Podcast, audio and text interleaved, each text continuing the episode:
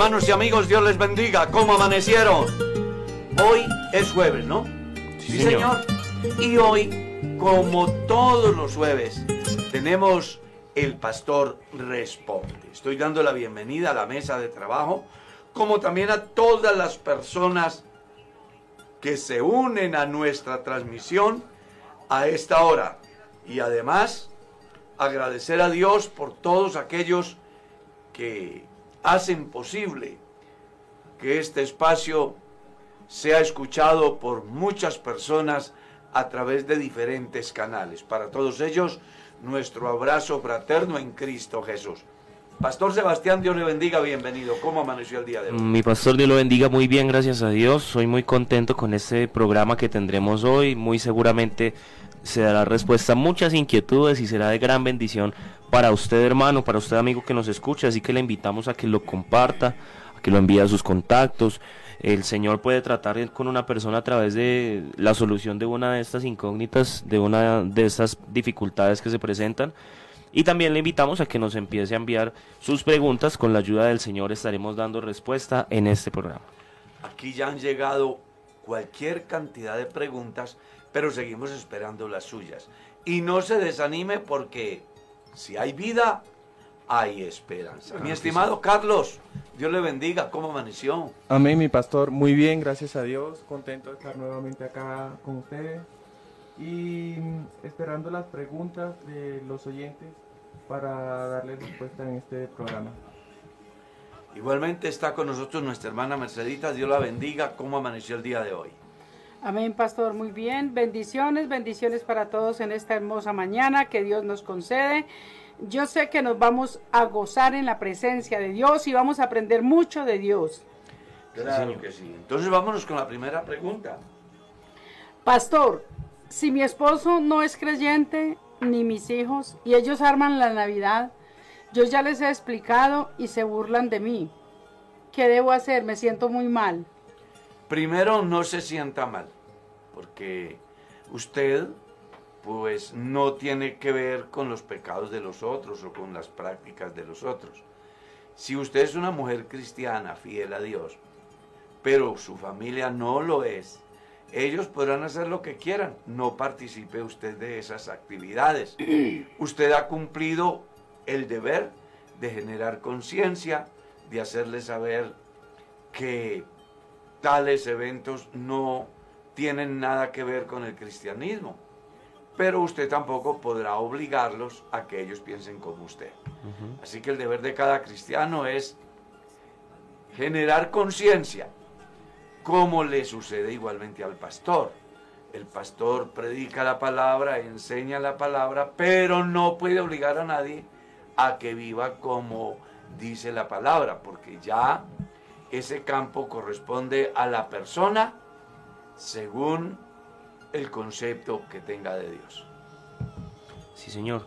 Eh, mi pastor, por acá nos ha llegado una pregunta y yo creo que es un amigo el que nos hace esta. Dice, eh, bendiciones hermanos. Quisiera saber ustedes por qué no adoran imágenes.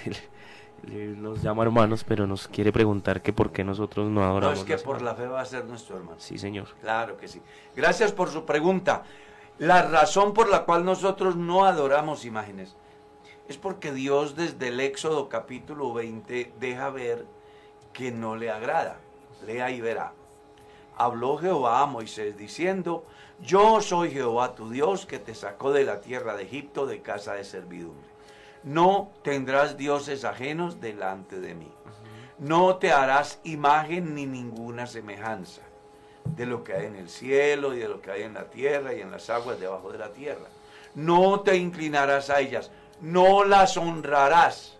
Eso es lo que Dios dice en los diez mandamientos. Ahora, cuando vas al Salmo 115, leemos, no a nosotros, oh Jehová, no a nosotros, sino a tu nombre da gloria por tu misericordia y tu verdad.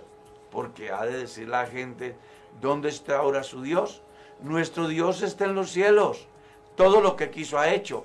Pero los ídolos de los pueblos son obras de manos de hombres, que tienen ojos y no ven, manos y no palpan, pies y no caminan, garganta y no rugen con ella. Dice, semejantes a ellos son los que las hacen y cualquiera que confía en ellos. Luego en el Nuevo Testamento, usted va a encontrar que la idolatría igualmente fue censurada por Jesús y también por los apóstoles. Por ejemplo, en el capítulo 5, verso 17 en adelante de la carta a los Gálatas, usted va a encontrar entre los pecados que los seres humanos cometen está la idolatría. Y dice que quien practica la idolatría, como también practica el adulterio, la fornicación o el hurto, dice, no heredarán el reino de Dios. Igualmente lo vas a leer en Primera de Corintios capítulo 6, verso 9, donde se hace mención que los injustos no heredarán el reino de Dios. Y en ese caso, es muy bueno que usted comprenda que entre los injustos están los idólatras. ¿Ya? Si vas a la primera carta del apóstol Pablo a los Corintios, deja ver con claridad que lo que los gentiles sacrifican a las imágenes, a los demonios los sacrifican y no a Dios. Entonces, por esas razones que los cristianos no tenemos imágenes ni adoramos imágenes, porque está ampliamente especificado en la Biblia desde el Antiguo hasta el Nuevo Testamento que la idolatría es un pecado, que al único a quien se debe de adorar es a Dios, al único a quien se debe de servir es a Dios. Amén. Pastor, es tan amable y me explica el versículo que dice, no seáis demasiado justo, ¿por qué habréis de destruirte? Salomón hace alusión al texto porque hay extremos que son dañinos, ¿sí? Y uno mira en la escritura desde el tiempo antiguo cómo Dios le dijo, por ejemplo, a Josué, no te apartes ni a la derecha ni a la izquierda, haciendo alusión a que el hombre debe de ser centrado en su convicción, en su forma de vivir, en sus apreciaciones y no dejarse llevar de los extremos. Todo extremo es malo. Entonces, encontramos unos cristianos que son tan justos que absolutamente todo les parece pecado y llegan al nivel del fanatismo religioso. Yo conozco cristianos que dicen que, por ejemplo, reírse es pecado. Conozco cristianos que piensan que la vida del cristiano debe de ser totalmente aislada del entorno en donde viven. Y esos extremos afectan a las personas. Yo conocí, por ejemplo, el caso de un grupo de creyentes que a causa de su vida devocional sin conocimiento fueron y se encerraron en un escenario lejos de la sociedad porque ellos eran tan cristianos que eran indignos de estar en medio de un pueblo tan pecador. Y cuando el pastor ha ido y se ha informado acerca de lo que está pasando, descubre que había una persona que se estaba autoproclamando como Dios. Entonces, por eso es que la Biblia dice ni a la derecha ni a la izquierda. Y hay otros que son tan libertinos que nada tienen que envidiarle a los mundanos. Entonces el cristiano tiene que ser una persona objetiva, centrada, que no maneja extremos. No seáis demasiado justo ¿por qué has de destruirte? Claro, es que cuando una persona va hasta llegar a ser fundamentalista, pues hombre, desplaza a Dios para darle prelación a sus propios ideales, a sus propios conceptos. Porque cuando yo leo en la Biblia que solo a Dios se debe de adorar, pero a causa de mi presunta vida de santidad, me encierro y termino buscando que me adoren, pues imagínense lo- la gravedad del problema. Conocí un caso en una iglesia donde un creyente era tan consagrado que todo le era pecado y habían colocado en el piso de mármol unos círculos y él llegó diciendo que tenían que dañar todo el piso porque pues eso iba en contra de Dios. Entonces, uno mira que hay personas que no saben vivir la vida cristiana, que no entienden lo que la escritura enseña. Sí, señor. ¿Sí?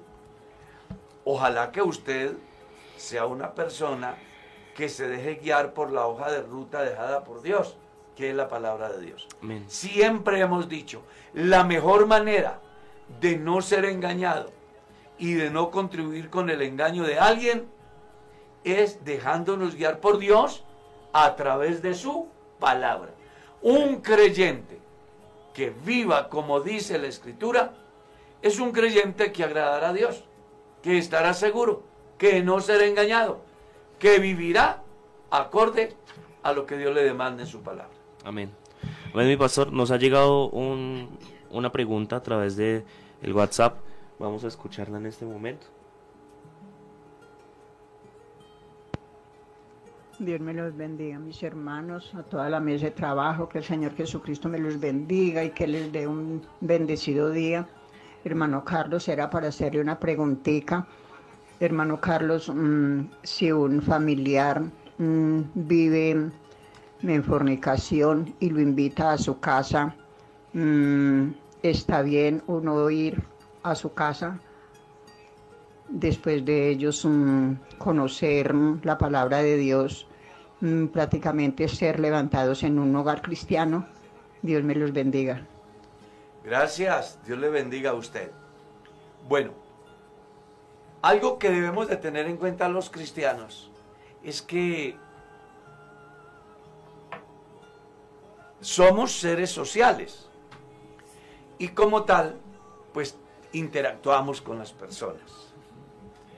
Eh, mirando uno la escritura, encuentra, por ejemplo, lo que está escrito en la primera carta del apóstol Pablo a los Corintios, capítulo 5. Leamos.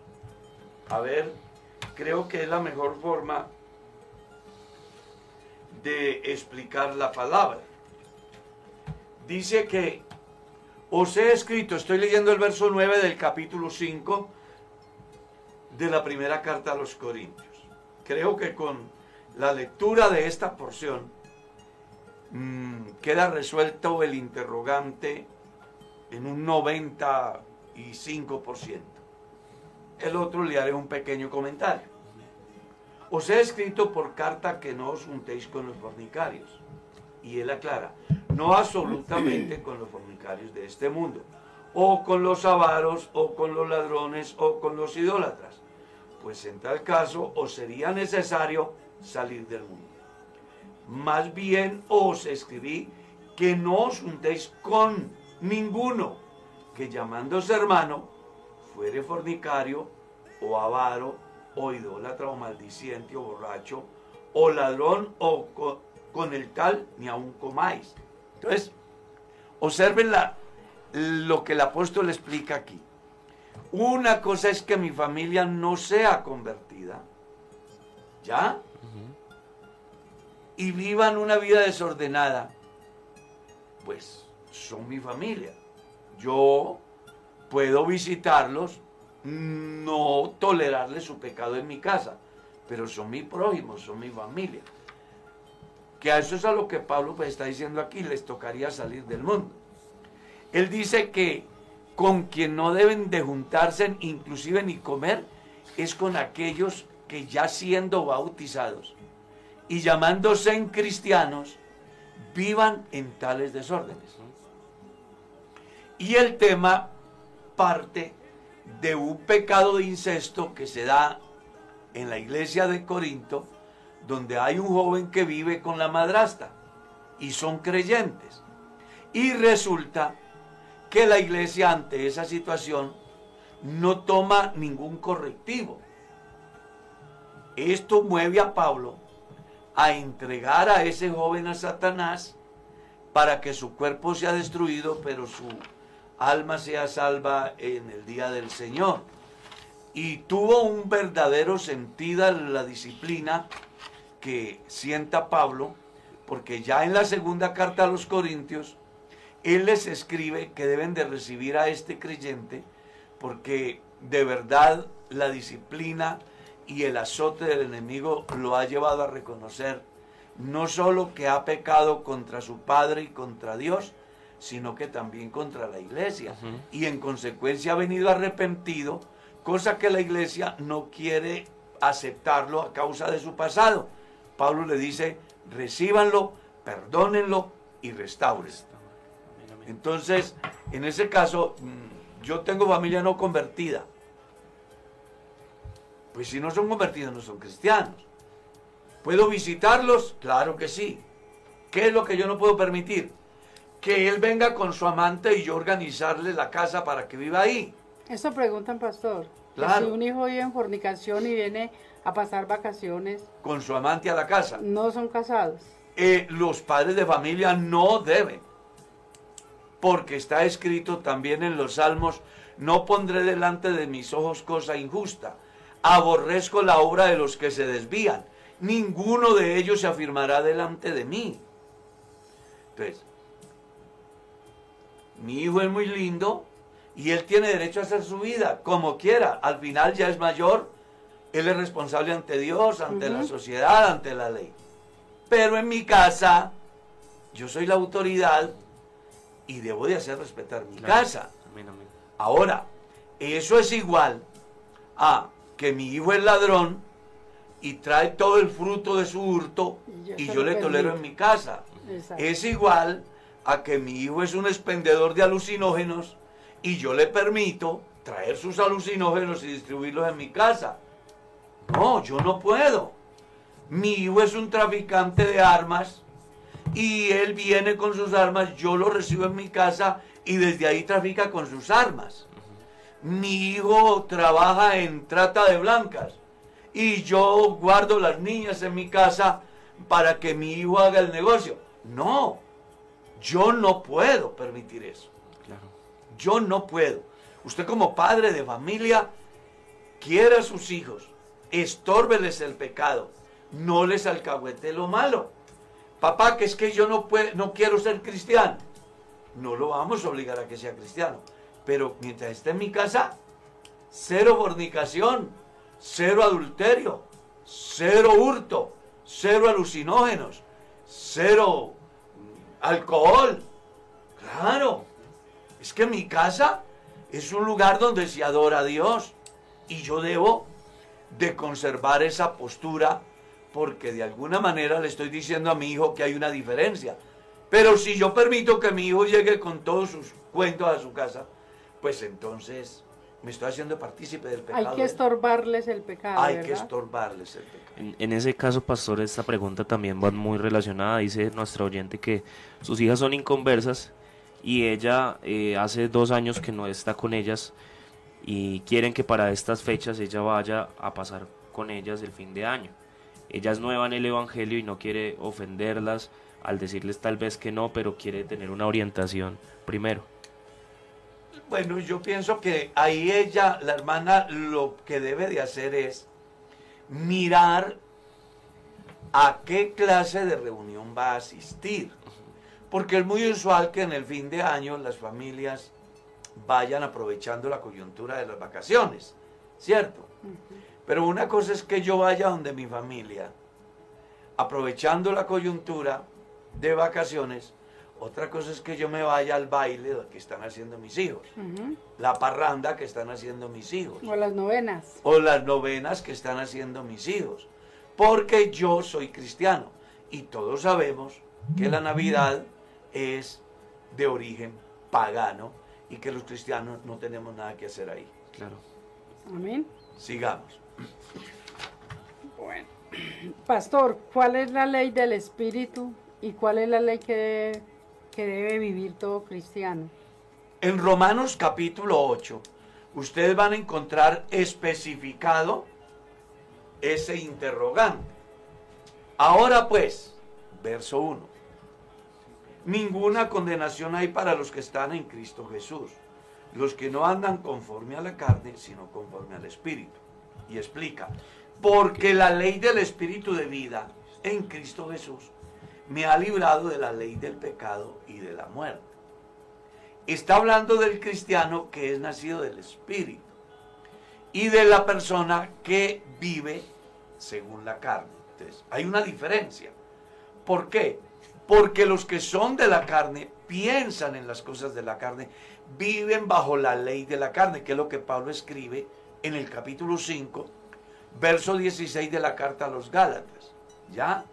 Si usted lee bien ese capítulo, encuentra que hay una severa guerra entre los deseos de la carne y los deseos del espíritu. Pues estos se oponen entre sí para que usted no haga lo que quiera. Y dice, pero si sois guiados por el espíritu, no estáis bajo la ley de cuál? Del pecado. Y de la mejor manera que usted puede no vivir bajo la ley del pecado es vivir bajo la ley del Espíritu Santo. Y el Espíritu Santo es el que hace que los cristianos den resultados saludables, espirituales, como lo dice Pablo en comparación a lo que produce la carne. Del verso 1, perdón, del verso 16 al verso 21 del capítulo 5 de la carta a los Gálatas, usted lee lo que es la ley o los deseos de la carne. Del verso 22 en adelante, usted encuentra lo que es la ley del Espíritu. Si quiere leerlo, dice que más el fruto del Espíritu es amor, gozo, paz, paciencia, benignidad, bondad, fe, mansedumbre, templanza. Contra tales cosas no hay ley. ¿Cuál ley? La ley de la de los deseos de la carne, la ley del pecado. Recuerde que la ley es la que hace que el hombre sea cuestionado en su comportamiento. Pablo escribiendo en la carta a los romanos dice que donde no hay ley, no, se inculpa de pecado. Entonces la ley vino para mostrar la transgresión del hombre. Cuando el hombre transgrede la ley, es decir, desobedece a Dios, entonces dice simplemente que es un practicante del adulterio, de la fornicación, de las inmundicias, de lascivias, de hechicerías, enemistades, pleitos, celos, iras, contiendas, disensiones, herejías, orgías, borracheras, homicidios y otras acerca de las cuales ya os he amonestado, dice Pablo, que los que practican tales cosas no eran el reino de Dios. ¿Ya? Sí, señor. Y en contra de esta conducta, está la ley del Espíritu de vida en Cristo, que es la que me enseña cómo vivir sin dejarme llevar de mis propios deseos. La Biblia dice que el ser humano, dentro de sus limitaciones humanas, no puede someterse a la ley de Dios. Y dice más, tampoco puede, porque su naturaleza es esa, pecaminosa. Solo hay una manera, y es muriendo para el mundo, para el pecado, y viviendo para Dios. Por eso es que Pablo establece la diferencia y dice, la ley de vida en Cristo Jesús es la que me libra de la ley del pecado. Cuando yo vivo una vida agradable a Dios de verdad, pues no practico el pecado. Entonces no aparece la ley que diga que soy adúltero o que soy fornicario. Porque como no la practico, no hay censura. Amén, pastor. Pastor, acá hay una pregunta en Radio IPUC. Dice, Dios les bendiga mis hermanos, tengo una pregunta. Quiero, por favor, que me expliquen el verso de, la, de primera de Juan 5.16. ¿Cuál es el pecado de muerte y cuál no? Esa, en, en otros programas pasados hemos explicado, pero a ver, para tratar de orientar a la persona, o al hermano que tiene el interrogante, es bueno hacerle saber que Juan está diciendo que hay pecados que son de muerte y otros que no lo son. Dice que por el pecado que es de muerte no se ore. Entonces, ¿Cuál es el pecado que es de muerte por el cual dice Juan no se ore? Es el mismo que menciona el escritor a los hebreos en su capítulo 10, el verso 26. O es el mismo del que Jesús habló cuando le atribuyeron a Satanás una obra que el Espíritu Santo ha hecho. Amén, amén. Me explico para tratar de orientar a quien tiene el interrogante. Si, y, y se lo vuelvo a ilustrar como lo he hecho, como lo he hecho. Si una persona está enfermo, va al médico y el médico le dice cuál es la enfermedad y con qué medicina se cura. Y el enfermo, sabiendo cuál es la enfermedad y con qué medicina se cura, no se aplica la medicina, la enfermedad lo mata. Pero lo mata no porque no haya medicina, sino porque el enfermo no, hizo uso de la medicina.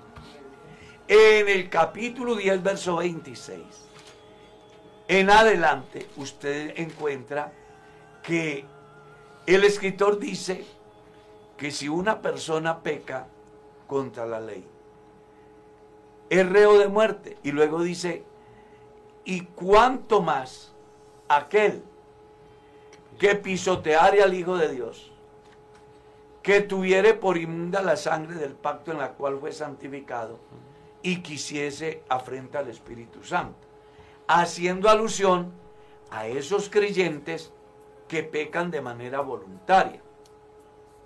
Es muy importante que quien tiene el interrogante, como muchos que seguramente se han hecho esa pregunta, comprendan que por naturaleza los seres humanos somos pecadores.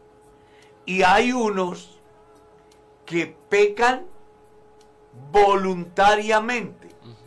Hay otros que pecamos no voluntariamente. Entonces, para los que no pecan voluntariamente, para ellos está el abogado.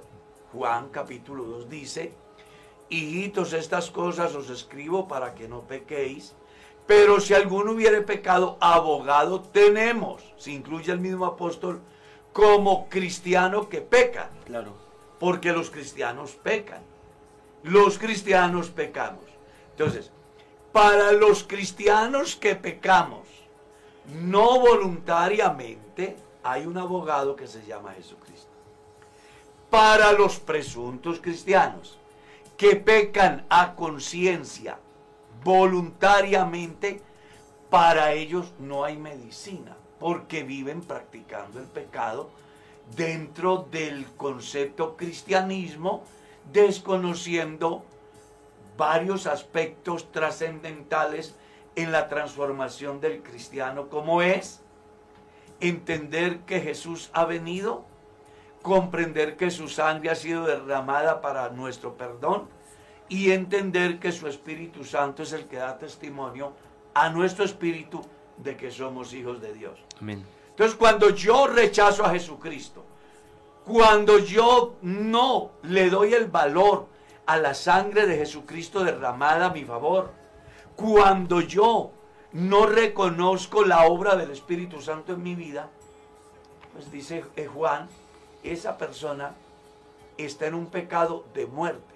Sí. No porque no tenga solución el pecado, sino porque el transgresor no se acoge a la medicina que hay para que su problema sea solucionado. Ese es el pecado de muerte del cual Juan habla en su capítulo 5, el verso 17 de la primera de Juan.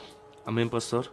Nuestro oyente nos pregunta, nos dice, hermanos, estoy separado hace seis años y soy bautizado hace dos años. Quiero tener mi esposa cristiana.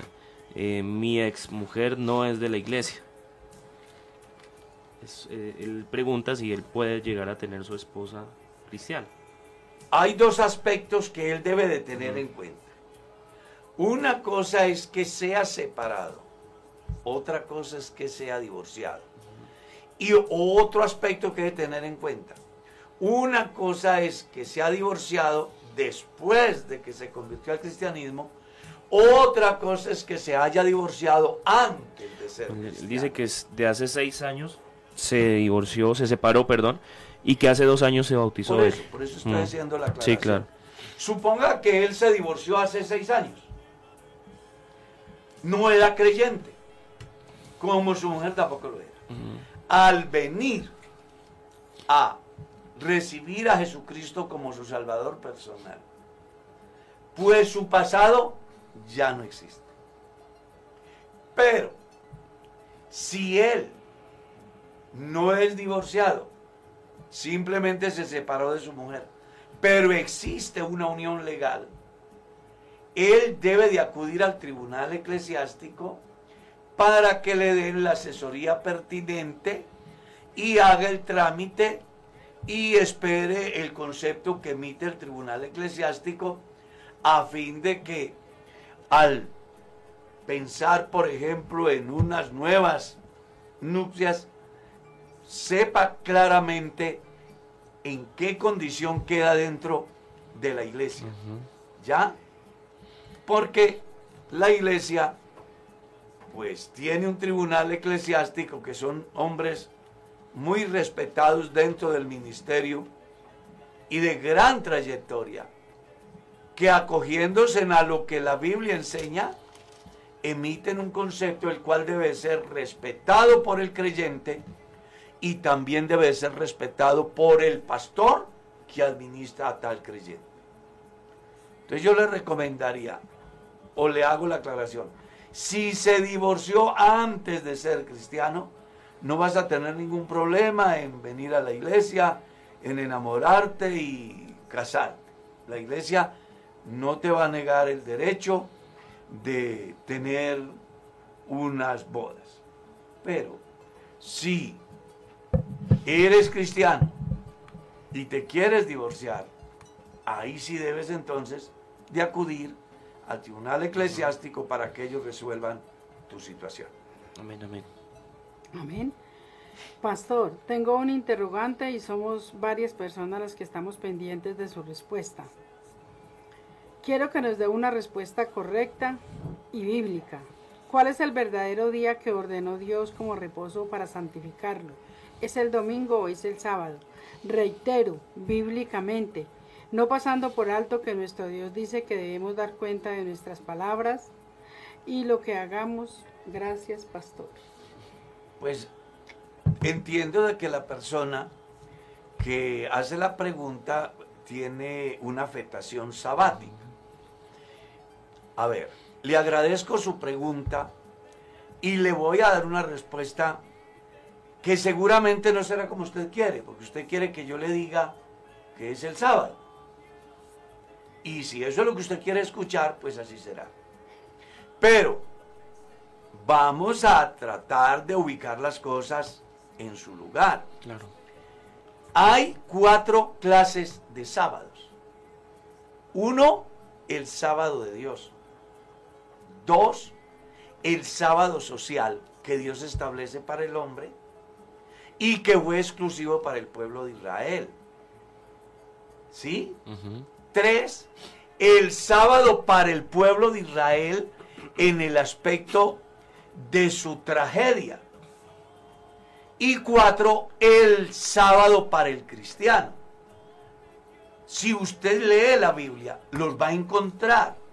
Y Jehová Dios descansó el día séptimo. Es el sábado de Dios. Luego, establece para Israel el sábado social cuya finalidad tenía que el hombre reposara de todas sus obras ese día porque el ser humano tiene un problema serio y es que en aras de alcanzar, de obtener, está dispuesto a sacrificar el tiempo para Dios, el tiempo para la familia y el tiempo para él mismo. Entonces Dios legisla al respecto para que el hombre tenga un día de descanso. Luego viene el reposo que Dios tenía previsto para el pueblo de Israel en su manifestación, que inclusive se los hace saber en Isaías capítulo 1, en el libro de Oseas capítulo 2, verso 11, y que luego el mismo Jesucristo se presenta como la alternativa en San Mateo capítulo 11, el versículo 28. Sí, Señor. Ahora, cuando usted va a la carta a los hebreos, descubre que el escritor consagrado dice que el pueblo no entró en el verdadero reposo. Y aclara, por tanto hay un reposo para el pueblo de Dios. Amén. Mostrando que la indiferencia del pueblo de Israel hacia Dios hizo que ellos no entraran en el verdadero reposo o descanso que es Jesús. Y cuando hablamos del verdadero reposo, ojo, ya para el cristianismo, que nosotros no somos israelitas, nosotros no somos judíos, nosotros somos gentiles. Amén.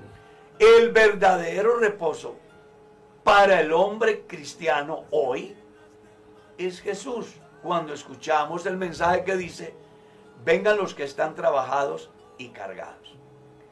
Pero quiero ir más allá. Cuando usted lee San Mateo capítulo 12, porque la persona quiere citas bíblicas, encuentra que cuestionaron a Jesús y a sus discípulos porque recogían espigas un día que Sábado. sábado. ¿Y cuál fue la respuesta de Jesús? Si supieses qué significa misericordia quiero y no sacrificio, no condenarías a los inocentes. Porque no existe el hombre por causa del sábado, sino el sábado por causa del hombre. Y el Hijo del Hombre es mayor que el sábado. Punto seguido, va a una reunión, encuentra a un hombre que tiene una mano seca y le hace la pregunta a los que guardaban el sábado. ¿Es lícito hacer bien el día sábado? Y ellos dijeron, seis días tiene la semana. Venid para que seáis sanados. Jesús dijo, ¿y cuál de ustedes, si una oveja cae en una zanja un día sábado, no va a rescatarla? ¿Y cuál fue la respuesta del pueblo? Claro, yo me voy a rescatarlo, vea. No ve que me da lana y me da leche y me da carne. Entonces Jesús dice, ¿cuánto más vale este hombre que una oveja? Y de inmediato le restableció la mano al que tenía su mano seca, dándoles una enseñanza, que no es más importante el día que el hombre. Amén.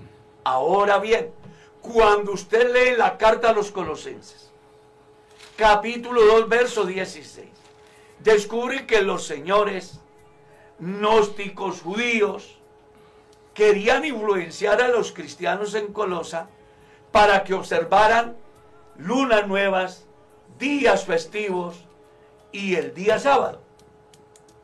E inclusive que se abstuvieran de comer determinados alimentos. ¿Y qué fue lo que Pablo dijo? Nadie os juzgue en comida o en bebida o en cuanto días de fiesta, lunas nuevas o días sábados. Entonces, ojo, es también importante que quien tiene la inquietud tenga en cuenta que podían caer en una semana dos sábados, en una sola semana. ¿Y cómo es posible? Bueno, suponga que el día décimo,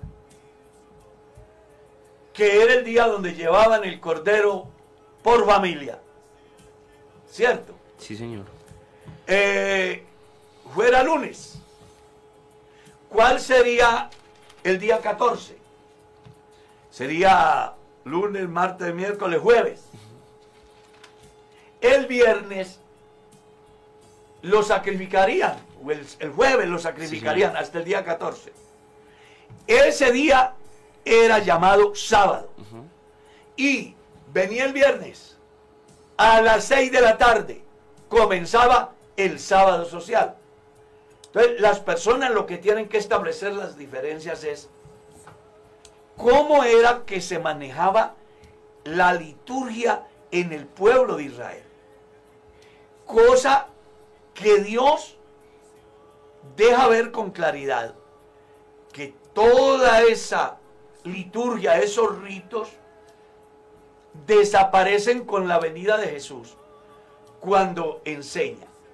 La ley por medio de Moisés fue dada, pero la gracia y la verdad vinieron por Jesucristo. Porque la ley y los profetas fueron hasta Juan. Escuche usted. Ahora, leamos capítulo 1 del libro del profeta Isaías. No me traigas más vanas ofrendas.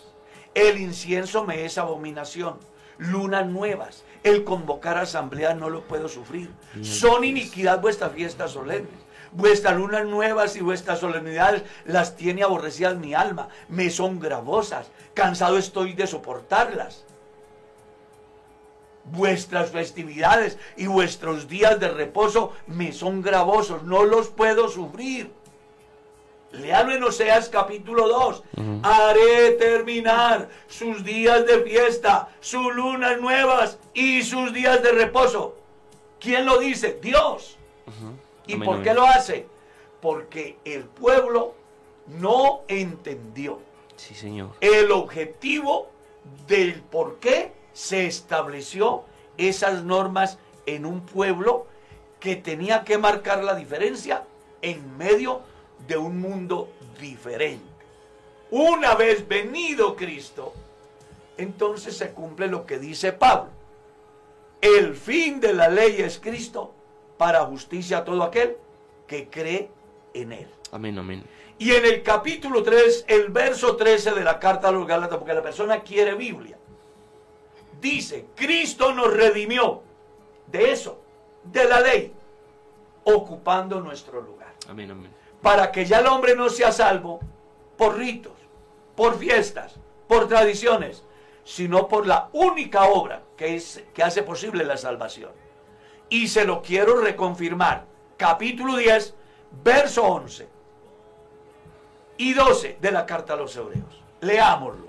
Ciertamente, todo sacerdote, día tras día, se presenta para ofrecer muchas veces los mismos sacrificios que nunca pueden quitar los pecados. Amén.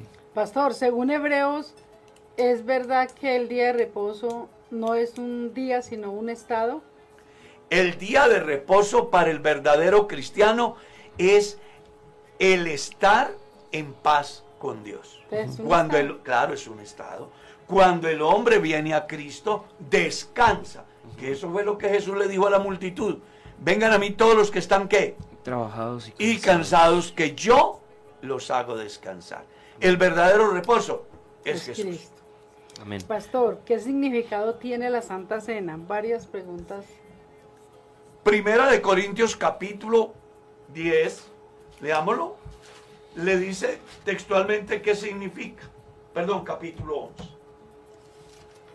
Versículo 22, 3 en adelante. Leamos. Y ahí encuentra usted ¿Cuál es el significado de la Santa Cena? Porque yo recibí del Señor lo que también os he enseñado, que el Señor Jesús, la noche que fue entregado, tomó pan y habiendo dado gracias, lo partió y dijo, tomad, comed, esto es mi cuerpo que por vosotros es partido. Haced esto en memoria de mí. ¿Qué representa el pan? El cuerpo de Jesús molido por nuestros pecados. Asimismo tomó también la copa después de haber cenado, diciendo, esta copa es el nuevo pacto en mi sangre. Haced esto todas las veces que la bebiereis en memoria de mí. Y mire lo que significa. Así pues, todas las veces que comieres este pan y bebieres esta copa, la muerte del Señor anunciáis hasta que Él venga. Entonces, ¿qué significa la Santa Cena? Que Cristo murió pero que regrese otra vez. En sí, ese es el significado de la Santa Cena. Cristo murió por nuestros pecados y regresará por segunda vez sin relación a ellos para salvar a los que le esperamos. Amén, amén. Siga. Pastor, nuestro oyente pregunta, dice, estuve viendo, pastor, un video en el cual anuncian y dicen que nos preparemos porque viene una grande oscuridad. ¿Es esto verdad? Según está escrito en el libro de Malaquías, leámoslo, porque para eso está la Biblia. Leamos lo que dice la escritura y usted tendrá la mejor respuesta ahí.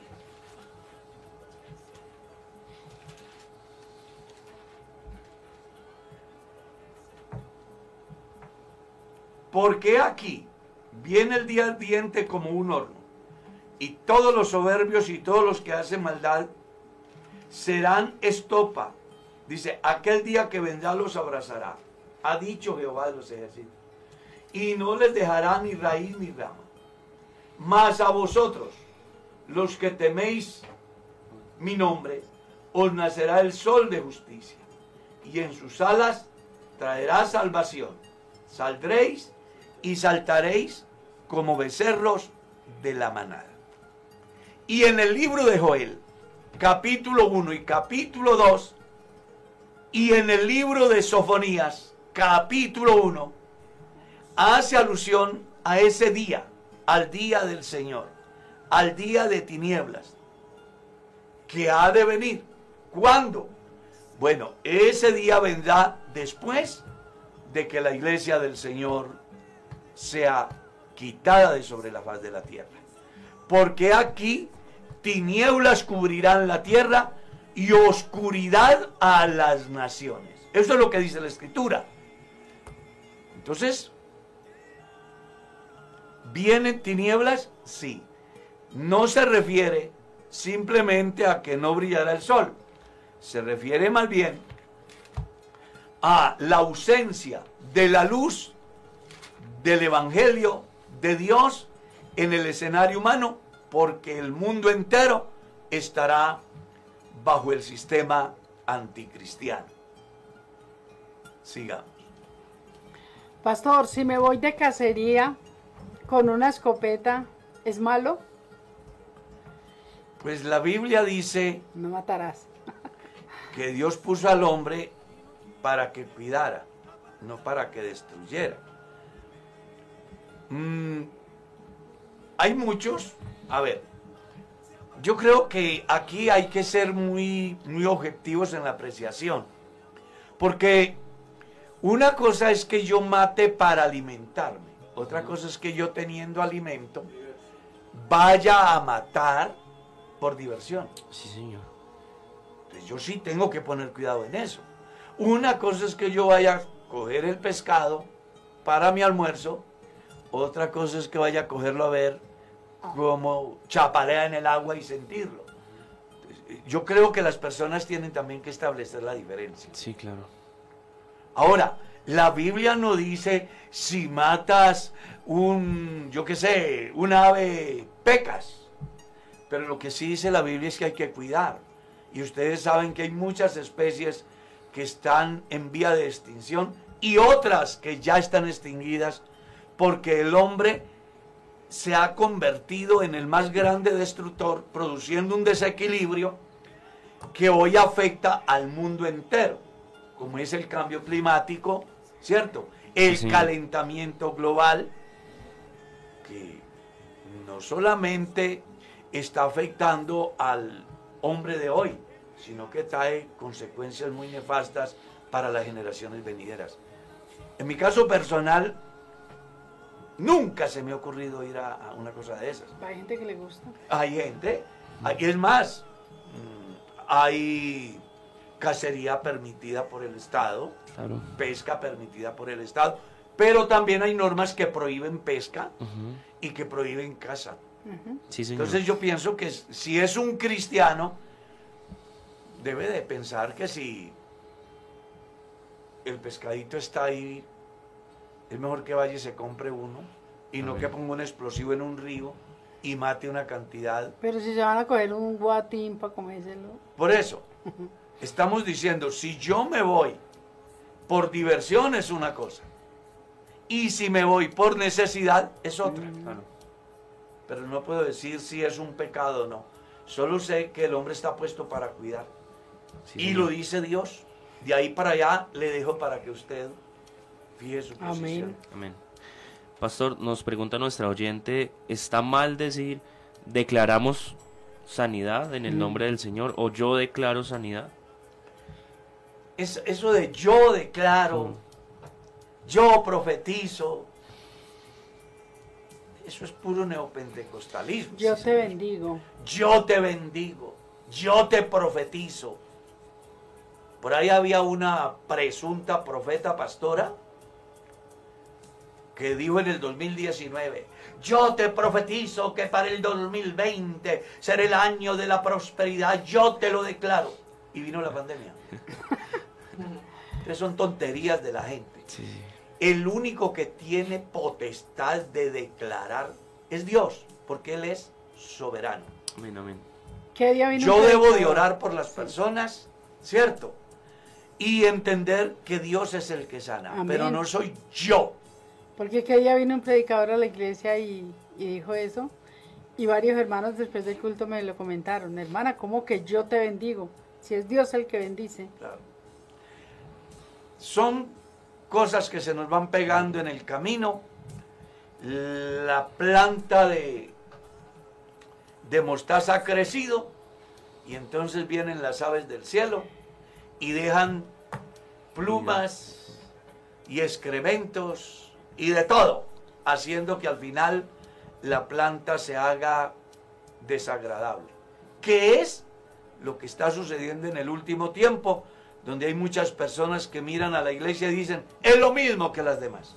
Pero es porque hemos ido permitiendo que cosas que no son del cristianismo se vayan pegando a nuestra manera de vida y entonces la gente buscando una respuesta se encuentran con una comunidad que diciéndose en ser cristianos no lo son. Sí, Señor.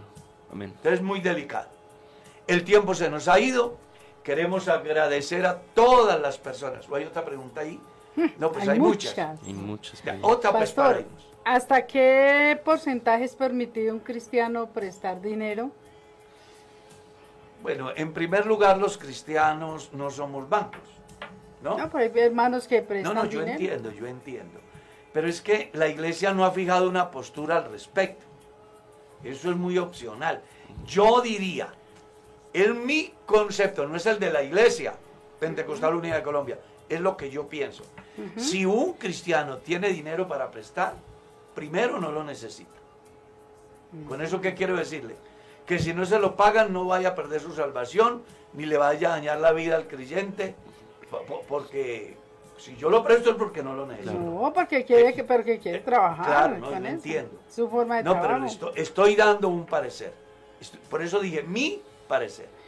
Dos, en caso de que quiera prestar, no debe de hacerlo por encima Debe de lo permitido por la ley. por la ley. Porque cuando se presta por encima de lo que la ley dice, ya es Usura. Algo muy grave. Sí, Señor. Ahora, otro aspecto. La Biblia dice que no se puede prestar el dinero a usura al hermano. Al extraño sí, decía la ley de Moisés. Y yo digo, ¿quién? Yo, yo, Carlos Hoyos, yo. No la iglesia, no la Biblia, yo. Una cosa es que yo preste dinero para que mi empresa crezca, para que la empresa de Pepito crezca. Otra cosa es que yo preste dinero para salvarle la vida a mi hermano. Exacto. sí. Entonces, Carlos va a montar una empresa y necesita un crédito. Yo le presto el, in- el dinero a interés a lo que dice la ley que debo de prestar. ¿Cierto? Y entonces él gana el 10, el 15 o el 20%. Pues como es un negocio, pienso yo, Carlos Hoyos, que no va a haber un problema. Pero si José tiene su hijo grave y depende de 100 mil pesos para un examen que le va a definir el futuro del bebé en su salud, y yo le cobro interés, a mí me parece que eso sí está muy grave. Porque es la vida de mi hermano. El tiempo se nos fue. Nos encontramos, si Dios quiere, mañana a esta misma hora acá. Amén, amén. en un despertar con Dios. Agradecer a todos. Nos vamos, Pastor Sebastián. Mi pastor, a usted Dios lo bendiga, a la hermana Mercedes, hermano José Carlos y todos los hermanos que estuvieron conectados con nosotros. De antemano les pedimos disculpas a todos aquellos que no pudimos responder su inquietud en esta mañana.